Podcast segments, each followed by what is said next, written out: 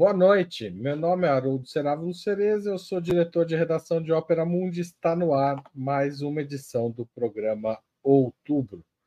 Nós vamos falar hoje da situação econômica do país. Tudo indica que amanhã o governo dará uma notícia que não era esperada até recentemente. A inflação de 2023 deve ficar dentro da meta estabelecida ainda no governo de Jair Bolsonaro mas em 2024 o déficit zero prometido por Lula e Haddad será alcançado? Do que depende o cumprimento desta meta fiscal? Ou melhor, será que vale a pena cumpri-la? Para discutir esse assunto, o Opera Mundi recebe esses, essas e outras questões econômicas neste início de ano.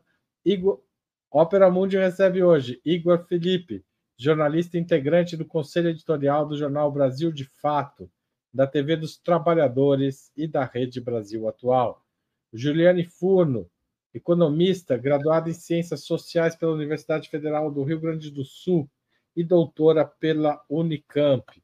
A Juliane também é professora da Universidade Estadual do Rio de Janeiro.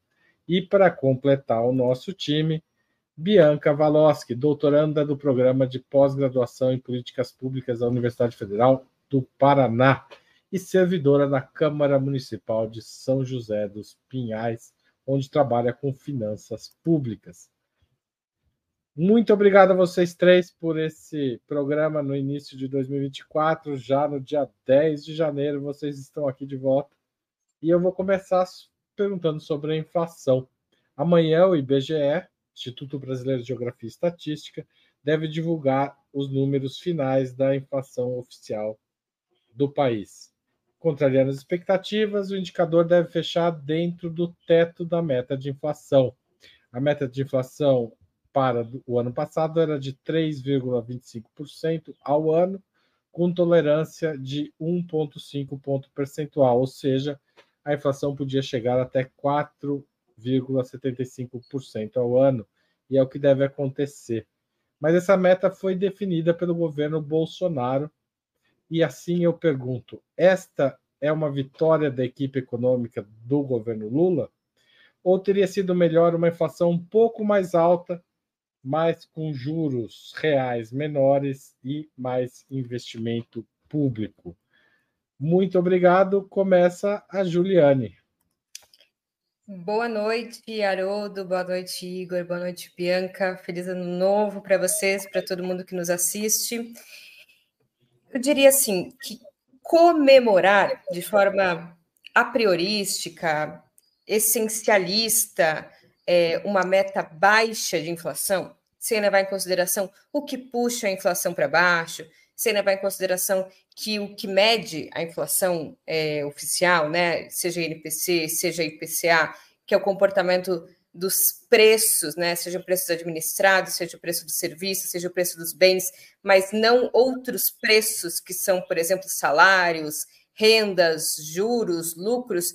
Então, a comemoração a priorística desse tipo de comportamento, desse indicador inflação, é uma vitória, vamos dizer, do neoliberalismo, da racionalidade neoliberal, que né, é um pouco a tônica do, do Estado brasileiro inserido dentro de uma determinada quadra histórica do capitalismo, que embora né, determinados governos possam não ser neoliberais, eles se situam dentro de um período que o capitalismo e a conformação do Estado é um Estado neoliberal.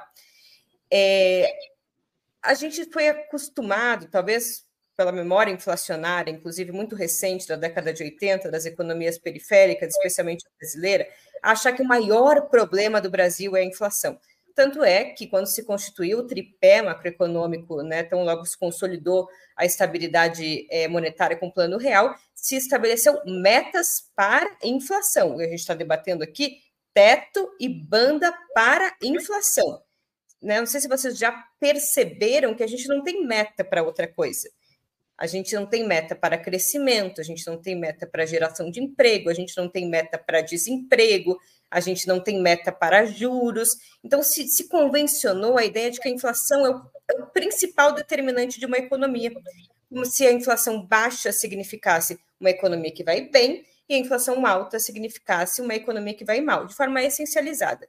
E junto com isso tem uma outra, um outro mito, que é um pouco a ideia de que a preocupação exacerbada com a inflação, no fim das contas, ela está ali demagogicamente selada na ideia de que é a preocupação com os mais pobres. Então, a, a sociedade, os mais ricos se preocupam com a inflação porque é uma preocupação genuína, porque a inflação é um imposto sobre os mais pobres, né? Quem nunca ouviu essa frase? A inflação sempre prejudica mais os mais pobres, e mesmo que tenha um remédio amargo, que chama juros, todo mundo tem que tomar, porque no fim das contas isso né, é causa no longo prazo uma melhoria. A inflação é um fenômeno que, como qualquer um na sociedade capitalista, precisa ser estudado na sua natureza. Tem inflação que distribui renda. Parece uma loucura dizer isso. Então, eu não comemoraria.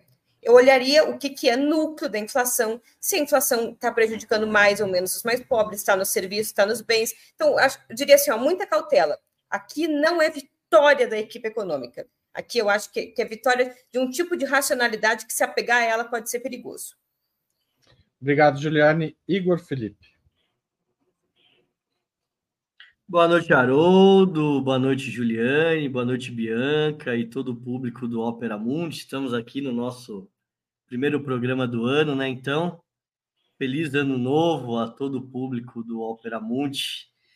É, Haroldo, é, eu acredito que se a gente for observar, acho que duas questões. Acho que primeiro, é um dos elementos durante a campanha que o Lula criticava o Bolsonaro, e de certa forma não só o Lula, mas o conjunto de forças que apoiaram o Lula, era a questão do descontrole dos preços, especialmente o preço dos alimentos. É, então a gente vê, inclusive, hoje, diversas artes e cards comparando, né? O que, que eram os preços na época do Bolsonaro e o que, que são os preços agora, né? E o segundo elemento, que eu acho que é anterior, é que havia um terrorismo econômico em relação às consequências de uma vitória é, do Lula. E um dos elementos que se colocava era que poderia haver algum tipo de descontrole inflacionário. Então, acho que olhando a partir desses dois elementos, eu acho que é sim uma vitória é, da política econômica, do Ministério da Fazenda e do governo, a manutenção da, da inflação dentro da meta estipulada anteriormente. Mas acho que a Juliane bem colocou, acho que não pode se colocar é, a, o tema da inflação ignorar, ignorar as outras variáveis econômicas, né? Então, acho que a realidade é que o primeiro ano econômico do governo Lula 3 foi muito positivo. E aí são os indicadores, pura e simples, né? É, havia uma expectativa de que é, a, a, economia cresceria bem menos do que ela cresceu. A gente vai terminar o ano com mais de 3% é, de crescimento. É, havia uma expectativa de que o governo não é, conseguisse manter a inflação dentro da meta, né? Teve até um momento em que se debateu a, necessidade de se mudar a meta de inflação, e o governo manteve dentro da, da meta é, o valor da inflação. Claro que é, os juros altos que foram mantidos pelo Banco Central durante quase nove meses é, contribuíram, mas, eu, mas a, a inflação ficou dentro da meta. Nós estamos um, as contas externas brasileiras bateu um recorde, né? Quase 100 bilhões, né? É, do saldo da balança comercial é um valor histórico, é extraordinário, sabe? Quem sabe que isso reproduz o modelo econômico do agronegócio, da mineração, mas é um valor extraordinário. E, por outro lado, também teve uma queda no desemprego e a valorização do salário mínimo. Então, se a gente olha é, todas essas variáveis, eu acho que não só a inflação, acho que o governo teve no primeiro ano é um resultado bastante positivo em relação aos indicadores econômicos. Obrigado, Igor. Bianca. Olá, boa noite, Heroldo, boa noite, Juliane, boa noite, Igor. Feliz ano novo para todo mundo, para quem está nos ouvindo também. É, é, bom, eu entendo que toda variável econômica, toda variável macroeconômica que a gente vai ver, ela nunca pode ser observada sozinha e ser tirada do contexto ao qual ela pertence porque senão você tem só um número e um número por si só ele não vai te dizer as condições sociais, né, principalmente dentro da sociedade é, em que vivemos, né? Assim, é, é claro que uma inflação baixa, ela, uma inflação alta, aliás, ela vai é, ter um efeito mais cruel com quem tem, com quem vive do, de um salário, né? Com quem vive dos rendimentos do trabalho. Agora, a gente dizer porque a inflação está baixa no Brasil, isso é bom, aí tem, temos uma. Tem, tem, é diferente, tem um outro contexto em cima disso. E por quê? Bom, uma inflação alta, por exemplo, pode significar que as pessoas estão ganhando mais e que elas estão ganhando mais e consumindo mais. Tendo em vista hoje, por exemplo, que o Brasil, é, a gente tem um rendimento do trabalho baixo, né? É, 50% da população brasileira vive com menos de um salário mínimo, dá para eu considerar errado eu ter um aumento de inflação é, ou ruim eu ter um aumento de inflação porque eventualmente as pessoas é, estão consumindo mais porque o salário delas aumentou? E a gente tem ainda uma outra questão em torno da, dessa, dessa né, é, que envolve inflação e salários, porque o nível é, do rendimento salarial no Brasil ele ainda não voltou ao nível da é, pré-pandemia. Então, a gente, por mais que tenha havido uma, né, um, uma valorização do salário mínimo e tal, isso ainda não conseguiu sequer fazer com que a gente volte a esse patamar anterior. Então, é, e me parece né, que essa, essa, essa, essa inflação baixa, bom, ela também não vai ter a ver, porque a gente já conversou isso algumas vezes aqui, e eu acho que é sempre importante a gente estar tá colocando também, da, do fato de que a taxa de juro no Brasil, ela em si não influencia da, desse formato tão, parece às vezes automático, como colocam diversos economistas, que você aumenta a taxa de juros, vai baixar a inflação, porque a inflação ela tem diversas variáveis que compõem ela. A inflação no Brasil é uma inflação de custo hoje em dia.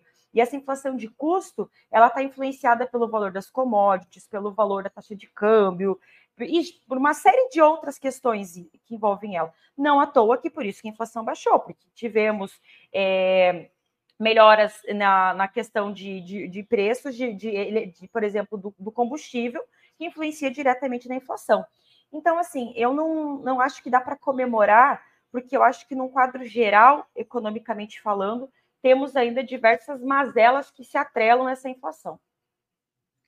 Obrigado, Bianca. Eu vou passar a segunda pergunta, porque é, né, né, na terça-feira, ou seja, ontem, líderes parlamentares e representantes de setores produtivos voltaram a pedir que o o presidente do Congresso, o senador Rodrigo Pacheco, devolva ao governo a medida provisória que reonera a folha de pagamento de 17 setores da economia de forma gradual.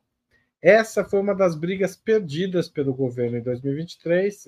O, o veto do governo Lula, é, isso foi derrubado uh, pelo Congresso, que, e, mas o governo decidiu insistir e emitir a MP é, é, para substituir a lei que tinha sido rejeitada. Por que, que o governo insiste nesse caminho e qual a expectativa de vocês para esse embate? Igor.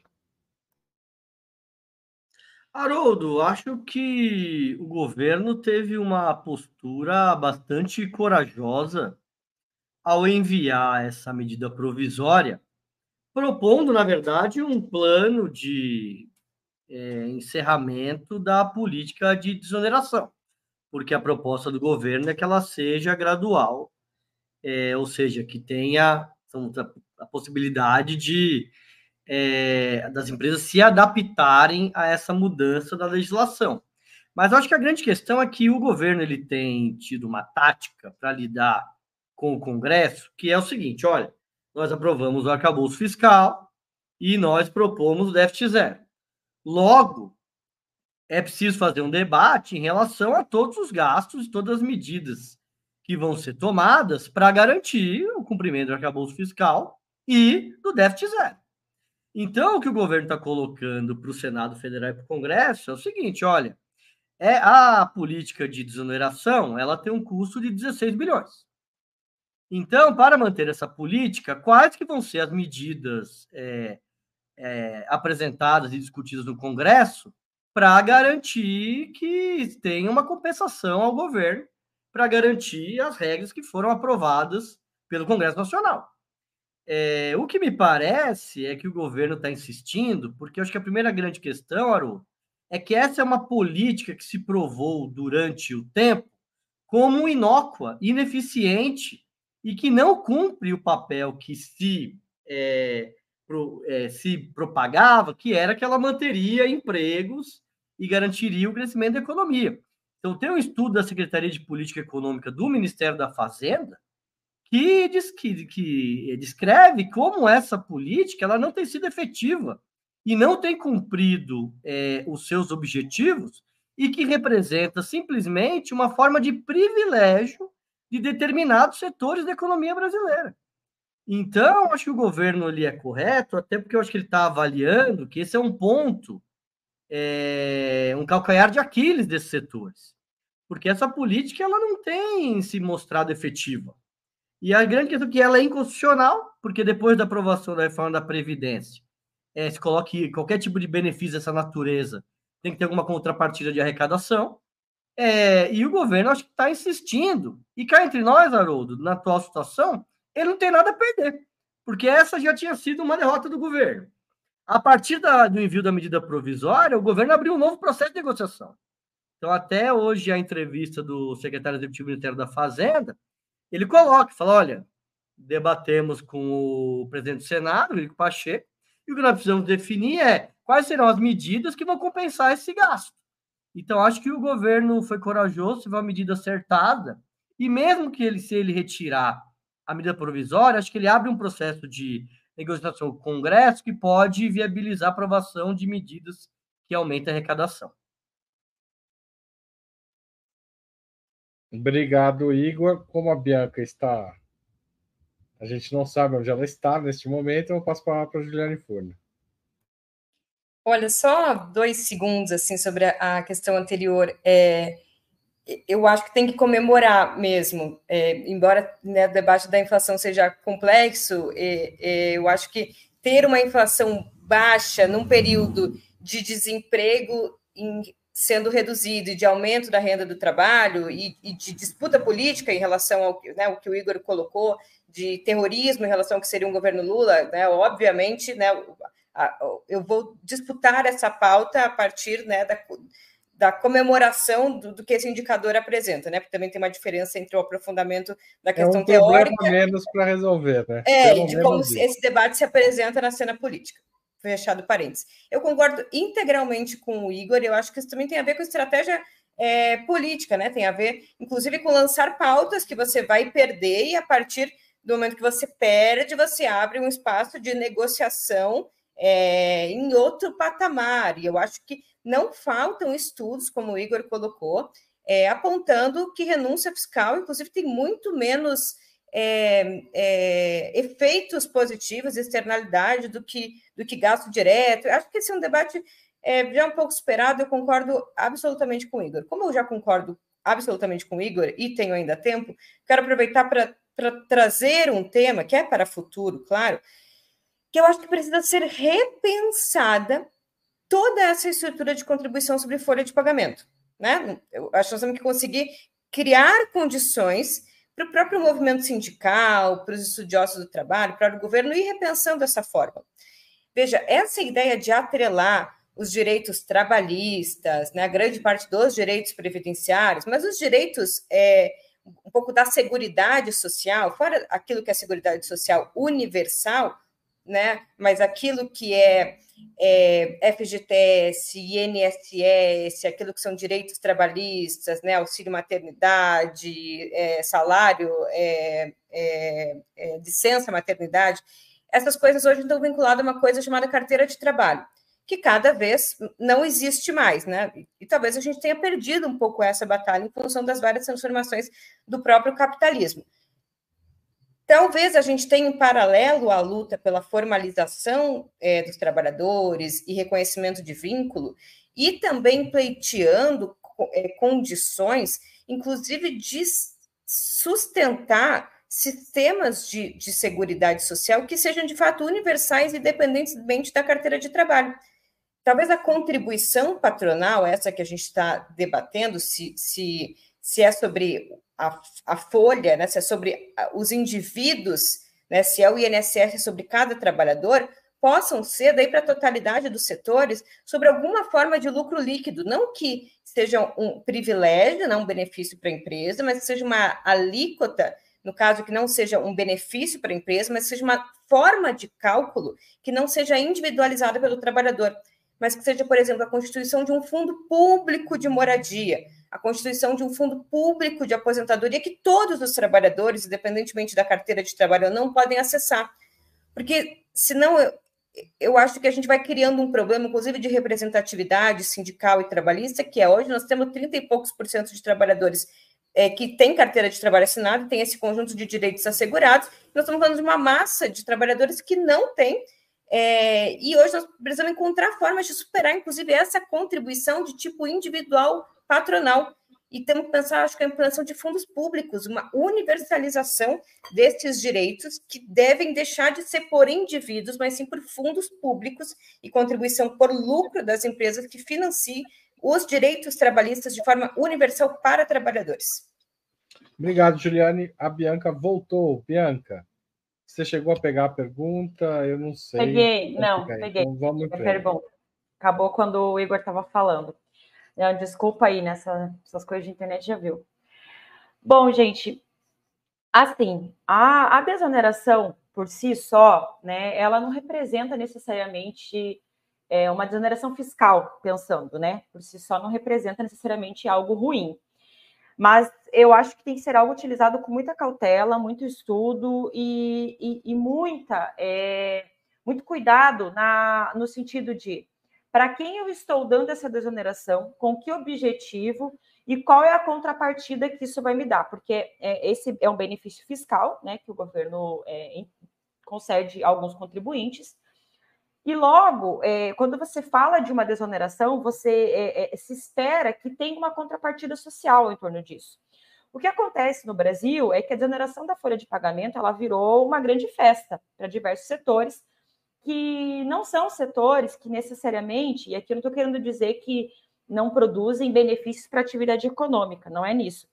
Mas é no sentido de que o governo não estabeleceu exatamente que metas ele quer com esses benefícios fiscais é, para essas empresas. Normalmente se utiliza isso quando você quer incentivar um setor, uma determinada indústria.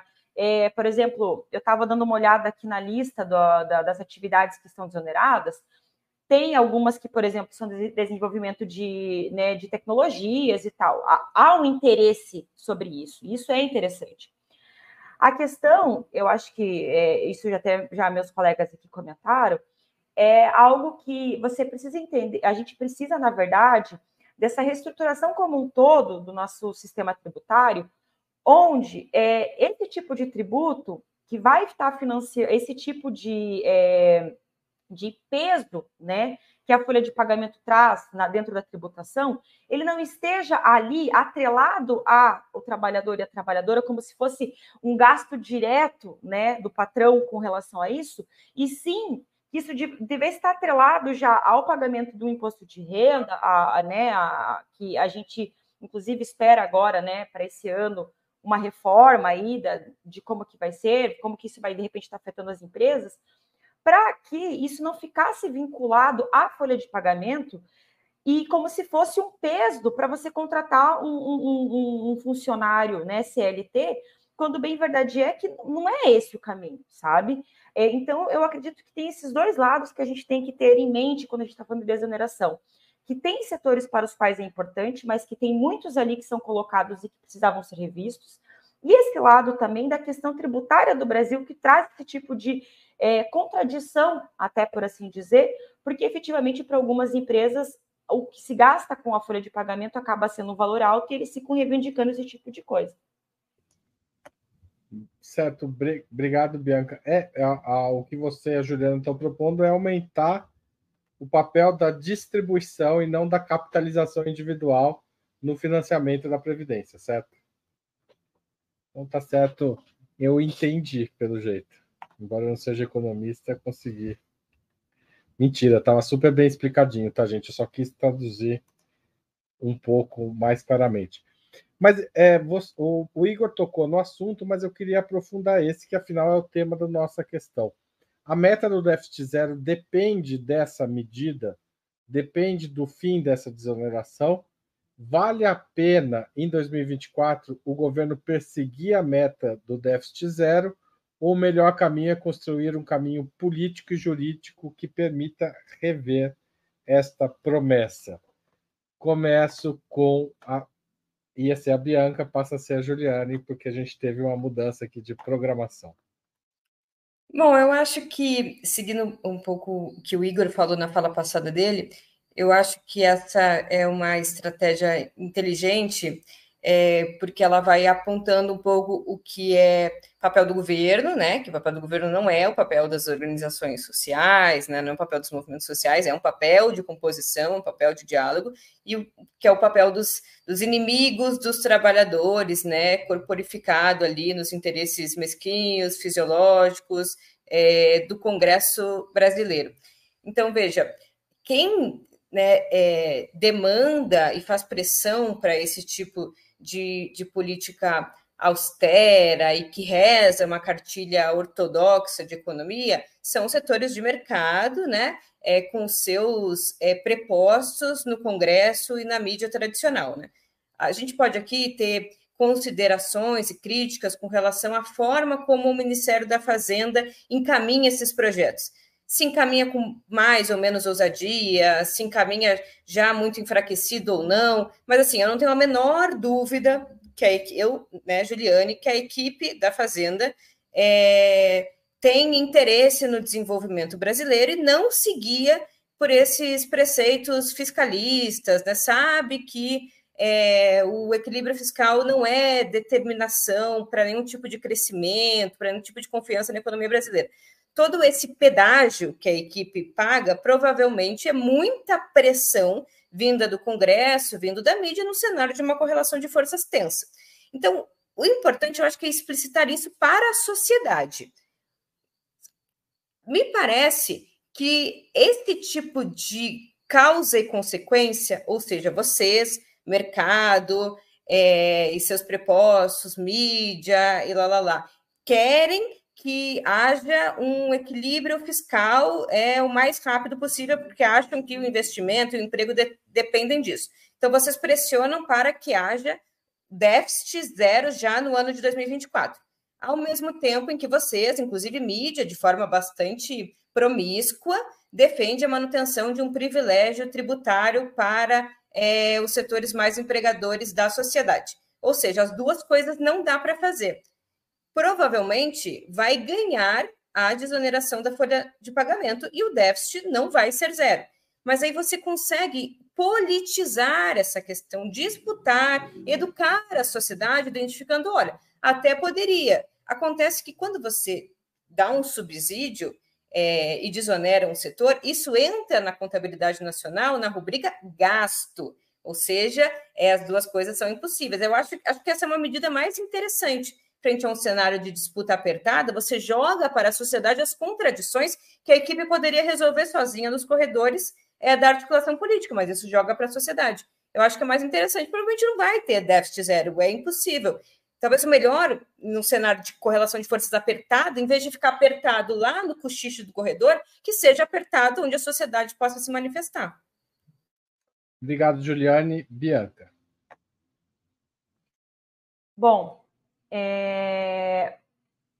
Eu acho que o governo cometeu, e, e, e acredito que até as próprias divergências dentro do PT em relação ao déficit zero já demonstram um caminho que tem muita contradição dentro disso daí, né? Dentro do que o Haddad é, acabou encampando e acabou colocando como a meta né, de déficit zero para 2024.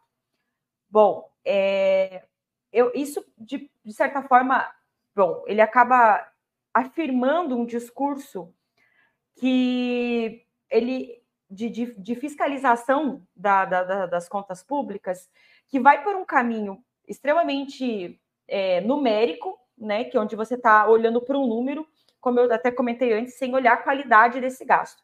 Se você for pegar ano passado, né, 2023, o governo fez investimentos, investiu em políticas sociais, né? Aumentou em grande número a, os investimentos públicos, por quê? Porque ele fez um déficit, né? Porque ele, ele gastou, porque ele gastou. Então, a busca por esse déficit zero, ele vai exigir diversos mecanismos para o governo conseguir cumprir com essa meta que ele mesmo colocou para ele também, né? Veja, ele tinha a possibilidade, por exemplo, de na LDO não ter colocado algo que se atrelasse a isso, e colocou, né? Então, é, eu acho que ele vai ter que correr muito para conseguir é, cumprir com isso. Tem várias medidas aí, a desoneração, é, a, a, retirada da desoneração é uma, a reforma tributária em relação ao imposto de renda é outra, a questão da taxação das offshores também é uma outra forma, porque ele vai tentar fazer com que aumentem-se as receitas e vai sim, para conseguir cumprir isso, ter que diminuir o gasto público. E isso é bastante problemático. Isso é, é, é algo que a gente ainda vai sentir ao longo desse ano como que vai surgir para a população. E é preocupante, eu particularmente fico preocupada, porque se ano passado é, que o governo abriu a mão e estava gastando, estava fazendo e não tinha essa meta zero, a gente ainda não conseguiu retomar sequer os níveis de, de, de investimentos pré-pandemia, como iremos conseguir fazer isso com esse tipo de, de situação que a gente está se colocando agora, com essas amarras que o governo se colocou em questão do déficit zero, que vai exigir essas medidas tanto de aumentar a receita quanto de diminuir despesas, né? Então, é, eu acho, espero que o governo crie é, caminhos políticos para não e, e, jurídicos também, porque acabou se criando uma, uma armadilha jurídica dentro disso, e que não tente realmente perseguir essa meta zero, porque para mim essa, essa, perseguição a esse, esse índice é, é, acaba sendo é, uma certa forma de você estar afirmando que vamos estar investindo menos, né? Vamos estar gastando menos ao longo desse ano. Obrigado, Bianca. Hoje foi no, no tempo certinho. Igor Felipe. Haroldo, o que me parece é que o tema do déficit zero ele se expressa de forma é, em relação ao orçamento e economia, mas no fundo é uma, me parece uma tática política do Ministério da Fazenda e que foi comprada pelo Lula, que é o seguinte, olha, o papel do governo é perseguir essa meta do déficit zero. E claro que ela pode, mais para frente, ser mudada, pode não cumprir. Eu acho que a expectativa geral é que essa meta não vai ser cumprida, mas ela é colocada como um fim na qual o governo tenta articular os outros poderes no sentido de cumpri-la. Nós estamos vendo aí, eu acho que talvez o primeiro capítulo desse embate, que é justamente em relação à medida provisória é, que acaba com as exonerações. Então, o que me parece que o Haddad está querendo é colocar a contradição do déficit zero e do arcabouço fiscal em, contra o Congresso e contra o Poder Judiciário. Foi assim, por exemplo, que ele conseguiu operar para avançar e aprovar a MP das subvenções, que rendeu 35 bilhões para o governo. Foi assim que ele conseguiu é, operar no Congresso para conseguir aprovar a taxação dos fundos offshores e dos fundos exclusivos, que vão render nesse ano 20 bilhões para o governo. Da mesma forma, é a taxação é do juros sobre capital próprio. Então, acho que o governo, acho que na verdade é muito uma tática do Haddad. Agora, a grande questão é: isso vai dar certo ou não vai dar? Isso a gente não sabe. Do ponto de vista do debate estritamente econômico, de fato é ruim. Porque o que as forças populares defendem é que para ter crescimento da economia, você precisa ter investimentos público, precisa fazer déficit, porque isso é, promove o crescimento. Agora, a linha do Haddad é diferente. Eu acho que agora a gente vai ter que ver no ano como é que vai proceder, Haroldo. O, go o governo vai fazer cortes na educação, vai fazer cortes na saúde. Que outras medidas vão ser discutidas no sentido de aumentar a arrecadação e perseguir é, o déficit zero? Como é que vai ser a segunda etapa da reforma tributária? Qual que vão ser as propostas e medidas que o governo vai apresentar? Então, acho que é preciso avaliar a política econômica, mas também circunscrita essa, essa conjuntura que nós vivemos, que é de um semipresidencialismo, no qual o Congresso Nacional cada vez tem um poder maior, assim como o Judiciário também, que nunca teve uma intervenção tão grande é, na cena política, o que tem, de certa forma, restringido as margens de manobra do governo federal. Obrigado, Igor. Antes da gente continuar, eu queria fazer um breve intervalo. Lembrar que em janeiro a gente manteve a, pro, a promoção. Se você fizer uma assinatura anual de Ópera Mundi, você ganha o livro Contra o Sionismo de Breno Altman assinado. Fazer essa assinatura é uma forma de apoiar o nosso jornalismo e também uma forma de responder à perseguição judicial que o Breno está sofrendo em várias frentes na área civil e mesmo criminal. Né? São, tem vários processos contra ele, está tendo que responder por conta de tweets em defesa do povo palestino. Então, se você quiser apoiar o nosso jornalismo e responder a essa forma, faça uma assinatura anual em www.operamundi.com.br barra apoio anual e você ganha o livro autografado. Se você que não quer fazer assinatura anual, não, te, não consegue pagar tudo agora, mas quer apoiar o jornalismo de Opera Mundi, faça uma assinatura solidária em operamundi.com.br barra apoio. Quem é assinante solidário tem 50% de desconto na compra do livro no site da editora Alameda. Outra forma de apoiar nosso jornalismo é fazer como o Vitor Hugo acabou de fazer, mandar um super chat ou um super sticker.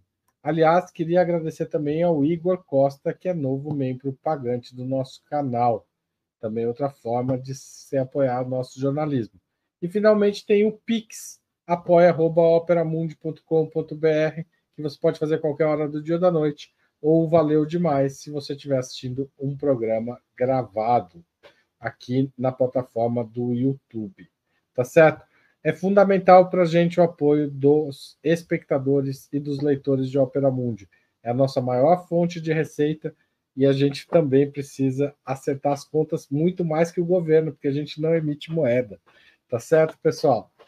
É, como você que acompanha aqui outubro, essa parte econômica, sabe bem a diferença entre uma empresa, uma família e um governo. Queria passar para a quarta pergunta. É, pelo seguinte, ainda nas questões de, de organização é, da economia brasileira, reorganização. O governo tem até o dia 20 de março para enviar uma proposta de reforma dos impostos sobre a renda, mas este é um ano eleitoral e isso pode dificultar a tramitação do tema. Por outro lado, a própria eleição pode ajudar. O governo pode mostrar que esse projeto desonera pobres e classe média e onera ricos e finalmente precisa comunicar bem essa mudança para mostrar que ela pode favorecer a criação de empregos e não a redução de investimentos, como provavelmente vai ser o discurso da direita.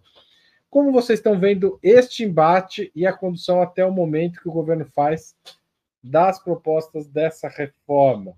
Vocês acham que a gente caminha de fato para ter uma tributação mais justa? O Congresso está preparado para aceitar uma mudança nesse sentido, a Juliana escapou de ser a primeira dessa vez por causa da mudança que a gente fez anteriormente. E agora eu acho que é a Bianca, não é isso? Que assumiu a posição da Juliana. Vai lá, Bianca.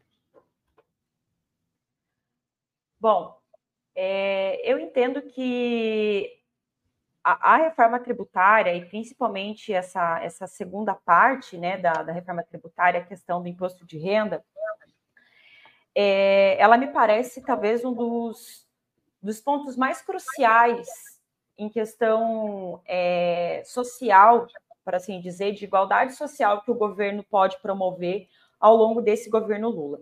E por que, que eu acho isso? Porque uma, é, essa reforma tributária em relação ao imposto de renda ela tem um potencial muito grande de rever algumas das desigualdades sociais, algumas das desigualdades tributárias que a gente tem dentro do nosso sistema. Nosso sistema é altamente é, regressivo, então quem ganha menos paga mais. E a forma como o nosso imposto de renda é colocado hoje faz com que quem está nas faixas médias né, de, de, de, de renda pague, né, proporcionalmente, muito mais é, do que quem ganha bastante, né, de quem é bilionário, de quem tem realmente muito, né, uma renda muito grande. E por que isso? Porque hoje, por exemplo, o imposto de renda não tributa lucros e dividendos, né? E desde 94, é, o, o Fernando Henrique retira, né, a, os lucros e dividendos da, da, da, da, tributação do imposto de renda, e isso acaba gerando esse efeito, né? Então, aí, um, um professor, um policial, aí com alguns anos de carreira, vai estar pagando muito mais imposto do que alguém que sobrevive de lucros e dividendos. Então, ao fazer uma reforma tributária, uma reforma do imposto de renda escalonada, né, onde quem ganha mais esteja pagando mais, onde você cria alíquotas para quem ganha muito, né, onde você desonere, você tire o peso, é, que, por exemplo, hoje, uma pessoa que aí já ganha em torno de 3 mil reais já está pagando, né, uma, já está pagando imposto de renda, e quem ganha aí acima de 5 mil já está pagando a maior alíquota, né? Então, que você tire esse peso sobre essas pessoas, você vai estar contribuindo para uma grande parte do, da população para que tenha mais capacidade de compra, né? Você vai fazer sobrar mais dinheiro para elas. Agora, passando para a questão política disso é, é um entrave, né? Eu acho que o governo vai ter que contar muito, né, com o apoio das, da, da sociedade, das entidades, da, né, do, dos movimentos sociais, para conseguir fazer uma mobilização em torno disso e uma pressão, porque, sinceramente, o Congresso não me parece que tem é, a vontade política de ver isso acontecer, até porque para eles é algo ruim, né? É, é, aquele, várias daquelas pessoas que estão ali vão ser mais tributadas se a gente aumenta, por exemplo, se a gente retoma a tributação de lucros e dividendos. Então, é, acho que o governo tem um desafio político grande, mas extremamente importante e que eu espero que ele seja vitorioso. Obrigado, Bianca. Passo a palavra para o Igor. Haroldo, é, acho que é preocupante a entrevista que o ministro Fernando Haddad deu é, no começo do ano para o jornal o Globo, no qual ele fala justamente isso, né? Ele coloca em suspeição, na minha avaliação, é, a viabilidade e, mais do que isso, a disposição do governo de encarar o debate da segunda fase da reforma tributária. Acho que primeiro o governo fez uma opção de dividir a reforma tributária em duas fases. A primeira fase sobre o consumo e a segunda fase sobre a renda. E já era sabido, né, no calendário, que ano passado é, não teriam as eleições e nesse ano nós teríamos eleições. É, então, acho que o governo tem que aproveitar a força política que ganhou com a aprovação da primeira fase, que foi uma grande festa, é, com Lula indo ao Congresso Nacional assinar a reforma tributária, para encarar o debate político da segunda fase. E acho que essa segunda fase deve ser feita no mesmo espírito do projeto que o governo apresentou para taxar as offshores e taxar os fundos exclusivos. Então, acho que tem margem para o governo apresentar uma reforma tributária que, em primeiro lugar, retome a taxação de lucros e dividendos, que o Brasil é um dos únicos países, junto com a Letônia, que não cobra. Segundo, é, para com a Estônia, né, que não cobra. Segundo, é, fazer mudança da taxação é, de renda, depois de renda, ou seja, aumentar a isenção, ter mais faixas para quem ganha mais recursos, e tem outras medidas, como imposto sobre grandes fortunas, imposto sobre heranças, e uma série de medidas que têm sido debatidas e que o governo vai ter que formular um projeto.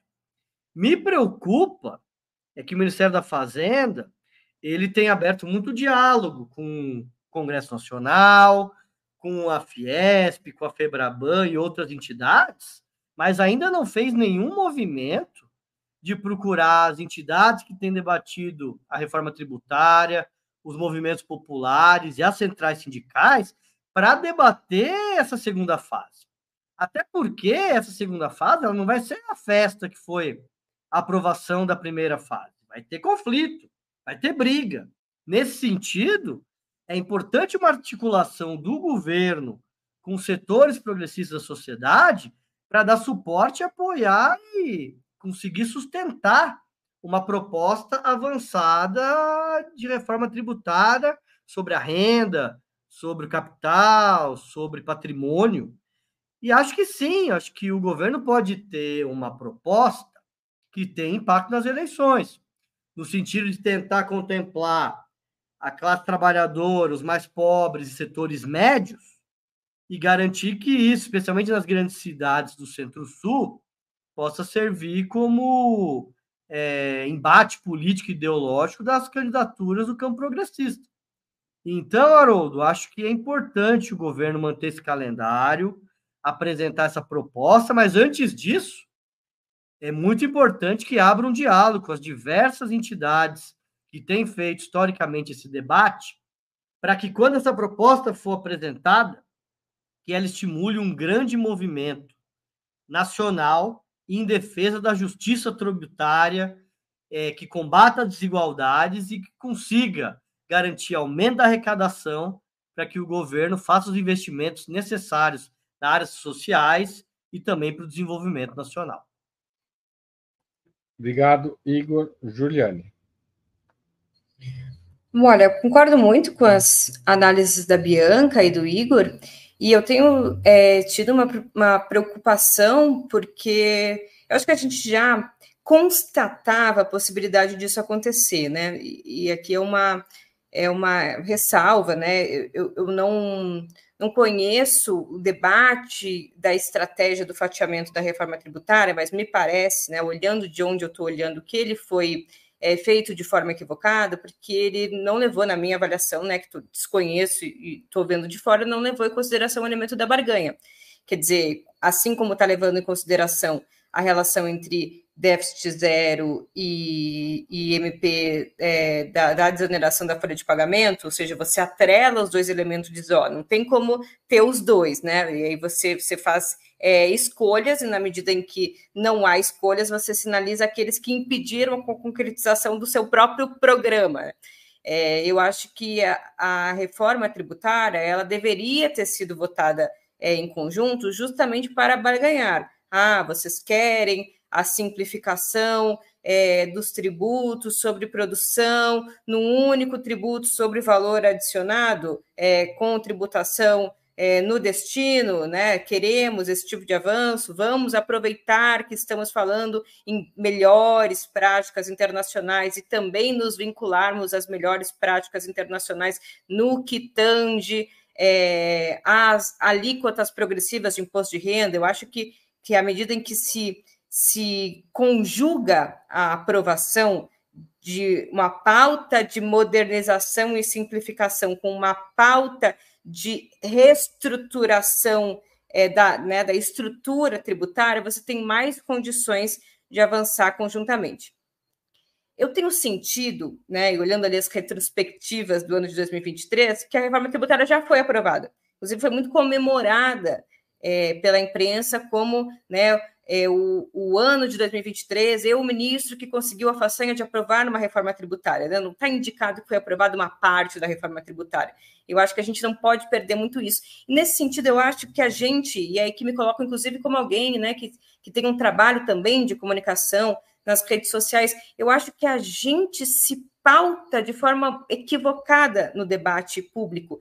Inclusive, a gente opta por utilizar as, as, as palavras de ordem que a própria imprensa nos dá.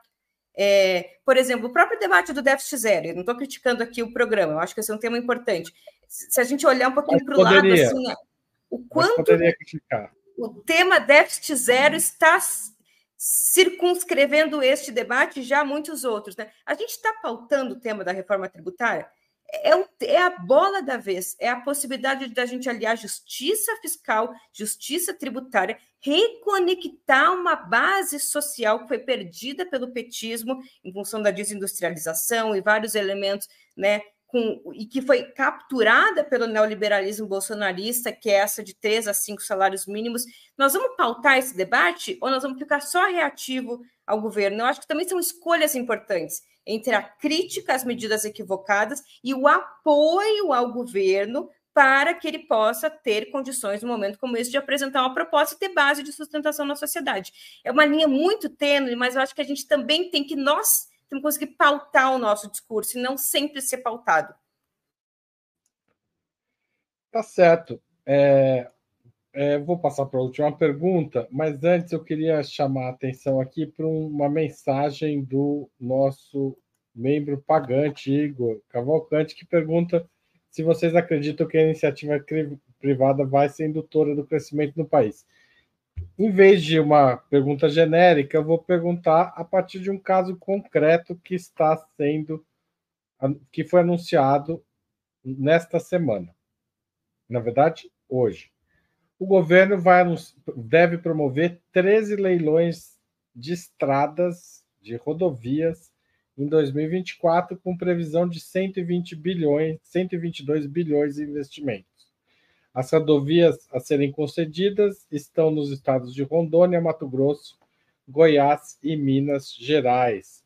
Além disso, vão ser refeitos, otimizados, na palavra do ministro Renan Filho, 14 contratos de rodovias que podem trazer outros 110 bilhões de investimentos adicionais.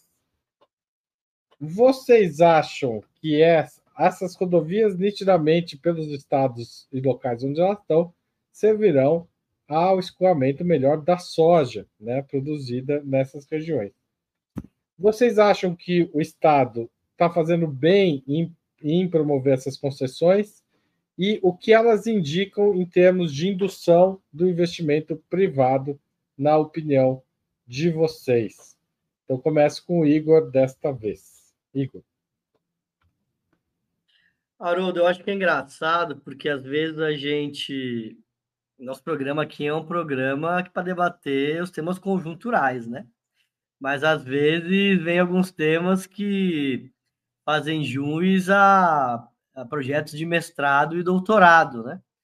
É, sem nenhum é, prejuízo, mas é, vamos à tua pergunta. Eu acho que assim, a grande questão é que para nós temos um limite fiscal no nosso país. Nós estamos debatendo aqui. Então, tanto pelos limites impostos pelo modelo neoliberal, como também por limites da economia brasileira, é, o Brasil hoje tem uma situação na qual existe um limite para se fazer um investimento público em todas as áreas. E eu acho que tem algumas áreas que, mesmo do ponto de vista do campo progressista, é, eu não vejo problema de ter investimento privado via concessão para construção de estrada, para construção de obras de infraestrutura. Até porque o Estado sozinho hoje não vai ter condições de ter esses investimentos. Até porque o Brasil tem outras prioridades mais urgentes para encarar. Então, eu vejo com bons olhos esse, esse programa de PPPs na área de infraestrutura, rodovias e ferrovias, porque isso cria condições para fortalecer um setor que, do ponto de vista econômico real, tem sido estratégico para a economia brasileira, que é o setor de exportação, seja da agricultura, seja da, da mineração. Então, Haroldo, eu não vejo problema, eu vejo com bons olhos, acho que o governo deve estimular. Essas não são áreas é, estratégicas para o desenvolvimento nacional, da qual o Estado vai perder o controle.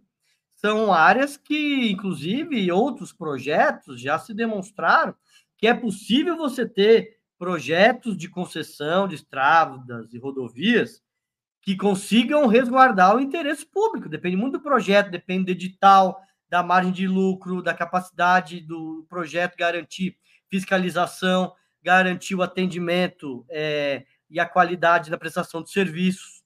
Eu acho que isso é importante para o país. Então, eu não sou daqueles que tem ojeriza ao capital privado. Acho que é importante, o governo tem que ter medidas para estimular o capital privado, mesmo acreditando que o motor do desenvolvimento vai ser o setor público. Mas eu acredito que o capital privado tem o seu espaço. E acredito que essa, é, esses investimentos na área de infraestrutura e rodovias são muito bem-vindos para o nosso país. Obrigado, Igor. Passo a palavra para Juliane. Cara, talvez seja a intervenção mais curta que eu vou fazer, porque eu concordo plenamente com o Igor. É, eu acho que. Nossa, mas é, é, uma, é uma dissertação de mestrado, daí vocês querem falar pouco? Eu faço uma pergunta difícil, vocês podiam pedir mais tempo, não menos. Não, porque, porque levando em consideração o tempo que tem, eu acho que o Igor, né, assim, me, me, contemplou muito na sua avaliação geral. Claro que depois nós podemos descer graus na determinação da, da análise do concreto, mas eu acho que, assim, por, isso tudo, obviamente, tem muitas falhas, porque falta um outro elemento de fundo, é, que chama planejamento. Eu, eu acho que, que a, a, política econômica no Brasil, ela, ela é, desde a era neoliberal, né, desde que os estados nacionais foram drenados da sua capacidade de exercer aquilo que, que antes, né, naquela janela histórica, inclusive que as potências imperialistas estavam demasiadamente é, ocupadas com elas próprias, que a gente pôde né, respirar um pouco mais tranquilo entre a Primeira Guerra e, e os anos 80, né, desde de que, de que houve é, é essa, essa esse esvaziamento do Estado Nacional, da política industrial, da controle da conta de capitais, né, e toda a autonomia e margem de manobra de que dispunha a periferia, a capacidade de planejamento dos estados, ela, elas foram fortemente atacadas, né, em torno dessa ideia da, da, da capacidade de livre iniciativa, né, e do livre encontro ali dos, dos detentores de capital é, com, com ali a oferta de trabalhadores. O Estado tem que ter planejamento, ele tem que, inclusive, né, ter, ter os seus planos quinquenais de quatro anos, que eu não sei nem qual é o nome, que diga assim onde a gente quer chegar daqui a quatro anos. E submeter o setor privado a, a essas a, a, a, esses desígnios né, de um projeto de nação. Nós queremos ter ferrovia no país, o Estado vai ser capaz né, de construir rodovia ferrovia no país? Provavelmente não. Inclusive, se a iniciativa privada fizer, ótimo, né? Se o Estado puder, inclusive, se dedicar é, ao fortalecimento dos institutos de ciência e tecnologia para nós disputar o que tem de mais fronteira tecnológica da quarta revolução industrial, porque é isso que vai nos dar soberania, né? Inclusive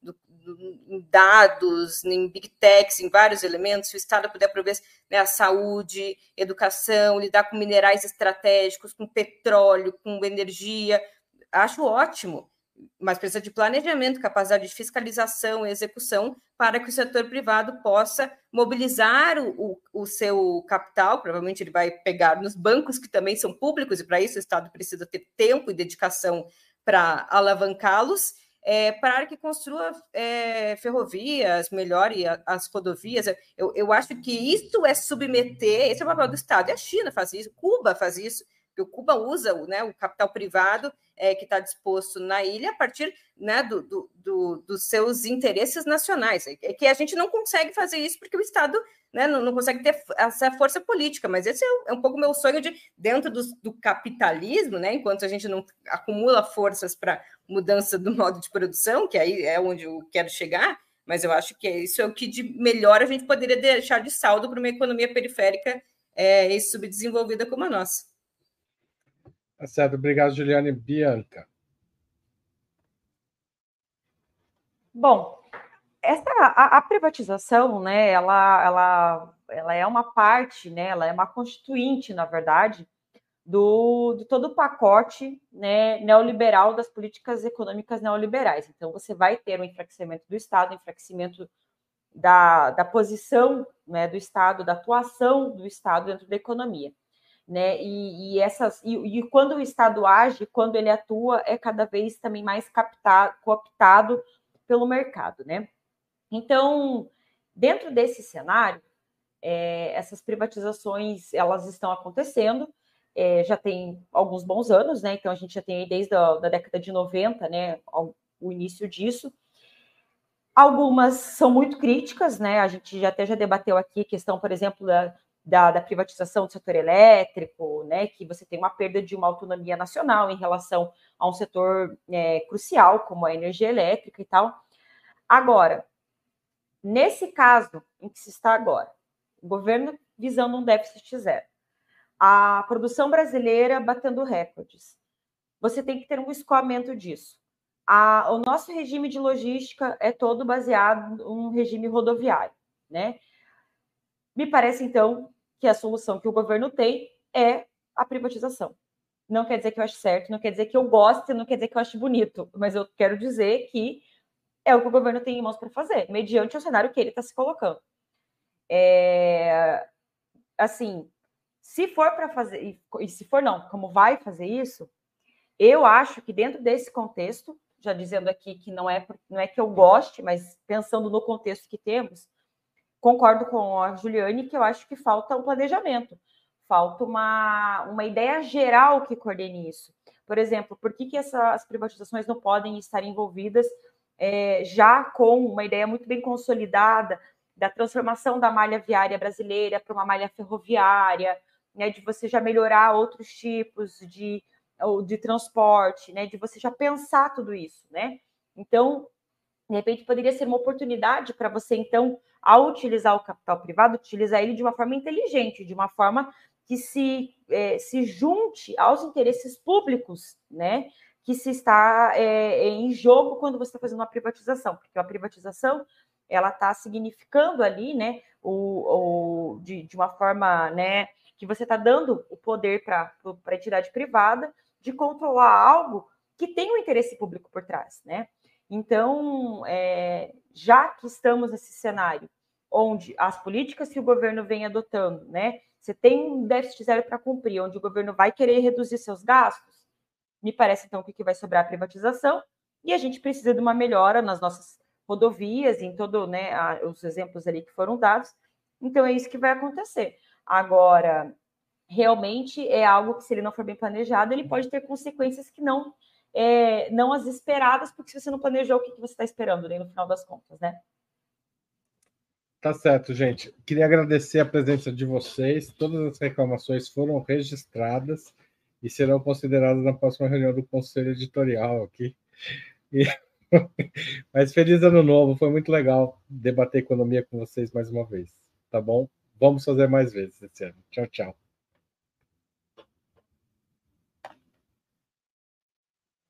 Ué? Vai entrar.